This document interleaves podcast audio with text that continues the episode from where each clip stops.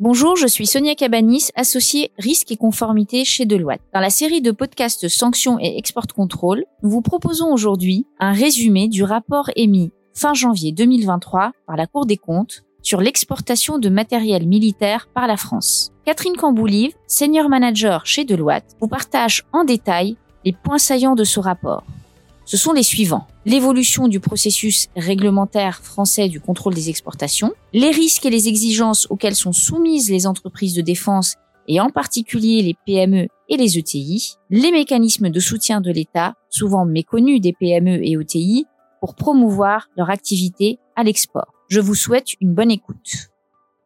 La Cour des comptes a publié fin janvier 2023 un rapport sur le soutien de la France aux exportations de matériel militaire. En effet, la France soutient l'exportation de matériel militaire pour plusieurs raisons.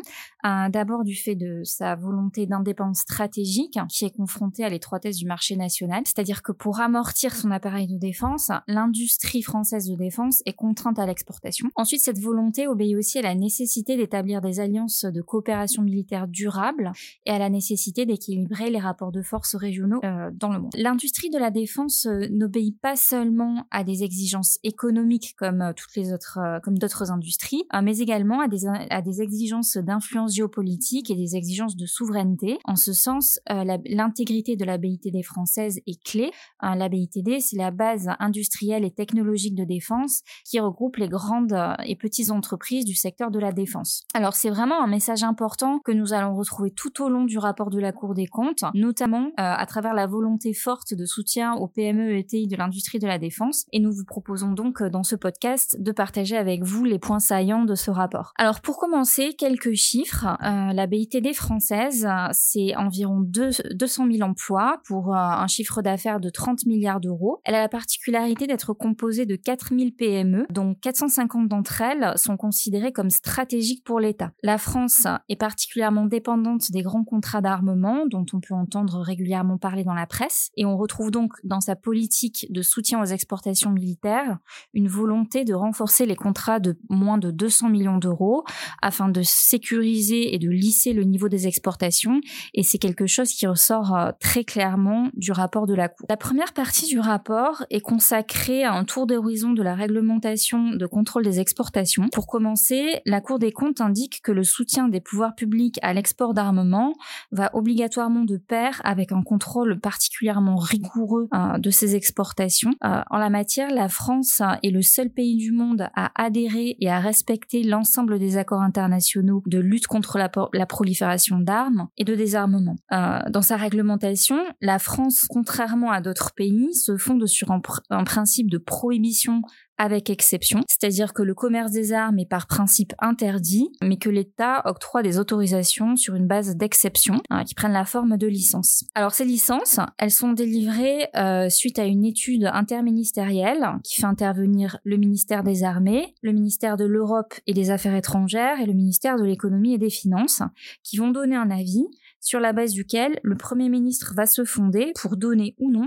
l'autorisation à l'industriel d'exporter. La Cour des comptes souligne que, malgré la, complexité des dossiers étudiés qui font intervenir de nombreux facteurs de sécurité, de, diplomatie et, et d'économie, la mécanique d'octroi de licence fonctionne aujourd'hui globalement bien. Euh, cependant, il est souligné que les règles euh, de contrôle des exportations sont très complexes et changeantes et ça constitue un enjeu important pour les PME ETI dans la mesure où les grands groupes sont davantage structurés dans leur process interne et sont donc plus, plus à même euh, à respecter la réglementation. Pour simplifier, euh, lorsqu'une entreprise va demander une licence d'exportation d'armement, elle va devoir se poser quatre questions.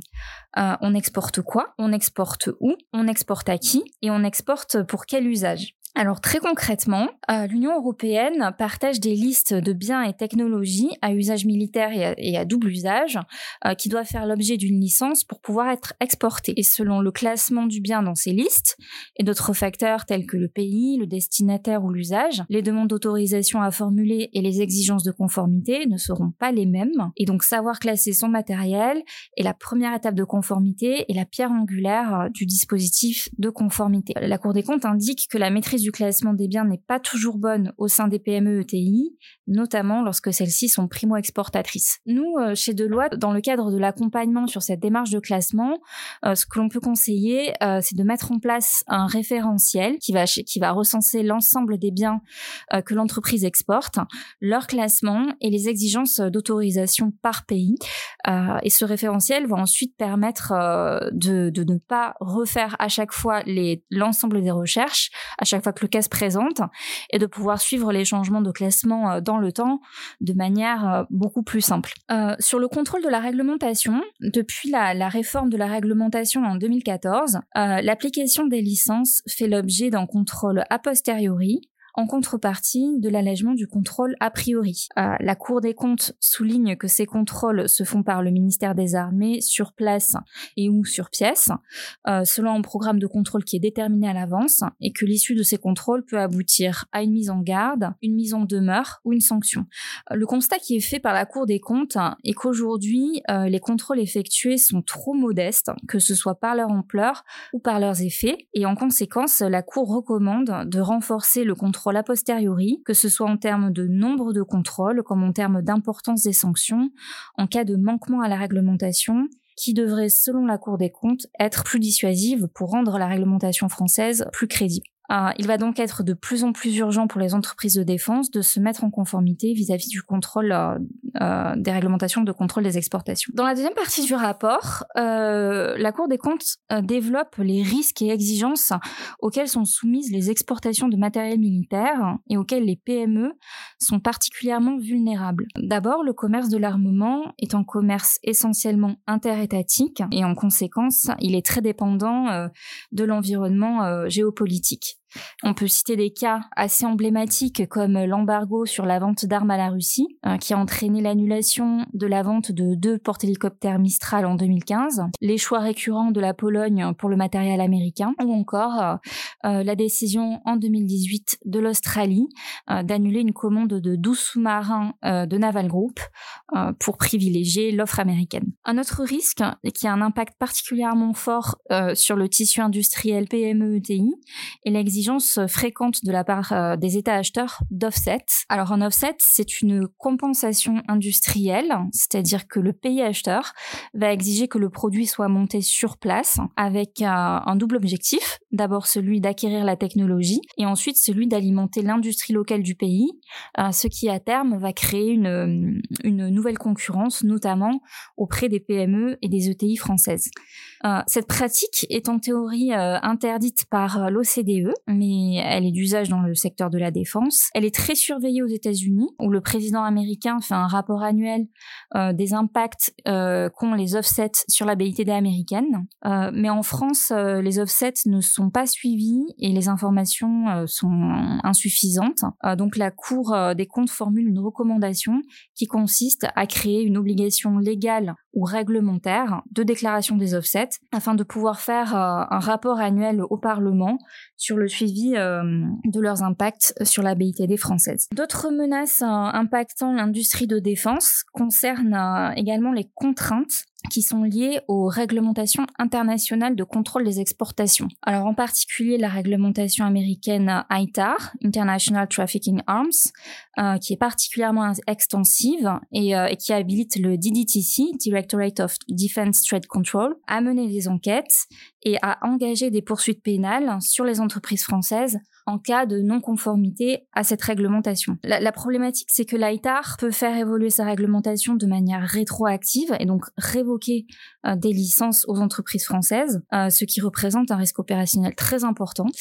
Euh, un autre risque est celui du secret des affaires, car la bonne application de cette réglementation est vérifiée directement au sein des entreprises françaises par les inspecteurs américains qui ont accès à un nombre très conséquent d'informations pouvant comporter euh, du secret euh, industriel. Donc pour pallier à, cela, la France via la DGA et l'Europe via la réglementation d'utilisation du Fonds européen de défense recommande aux entreprises françaises de mettre en place euh, des programmes ITAR free, c'est-à-dire sans pièces ITAR dès leur conception. la dernière difficulté mentionnée par la Cour des comptes, le dernier risque, concerne la question de la taxonomie européenne et de l'écolabel qui vise à orienter les investissements vers des activités vertes. Dans le cadre de l'écolabel, il est envisagé d'exclure des fonds écolabellisés les entreprises ayant au moins 5% de leur activité dans le secteur de la défense. mais la situation en Ukraine en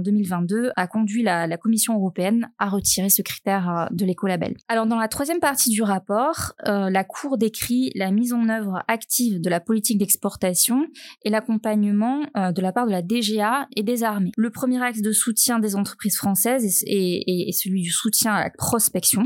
Euh, donc les PME constituent un axe majeur de soutien à la prospection, ce qui avait été formalisé par le ministère des Armées par le pacte défense PME en 2013.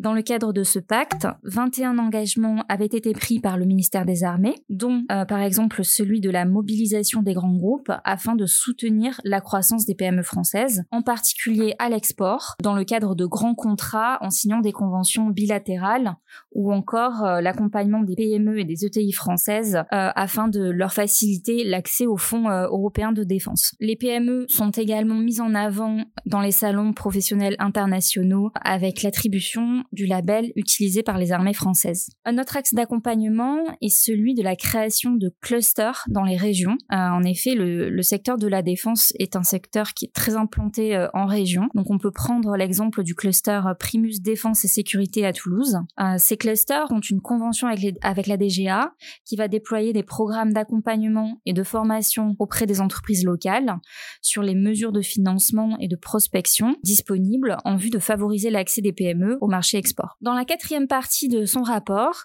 la Cour des comptes revient sur la nécessité d'un important soutien financier euh, de l'État à la des Françaises euh, et sur l'ensemble des mesures disponibles pour accompagner spécifiquement euh, les PME et les ETI de défense à l'export. Alors le premier mécanisme évoqué est celui de la procédure de l'article 90. Euh, c'est un mécanisme de soutien financier d'avance remboursable qui sont octroyés par la DG Trésor suite à un avis favorable d'une commission interministérielle. Alors ces avances, elles ont pour objectif de permettre aux entreprises de droit français de réduire les risques liés à la fabrication ou à l'adaptation de matériel en vue de leur exportation. Alors même si la, la priorité est donnée aux PME et ETI sur cette procédure, euh, ça ne traduit aucun effet d'éviction pour les autres entreprises euh, et d'ailleurs, aujourd'hui, la, situation financière du compte de commerce 940 qui supporte cette procédure présente un solde de trésorerie largement excédentaire, euh, ce qui peut s'expliquer par le fait que cette procédure est peu utilisée euh, du fait de son manque de visibilité. Et dans un contexte où les banques sont de plus en plus réticentes à financer le secteur de l'armement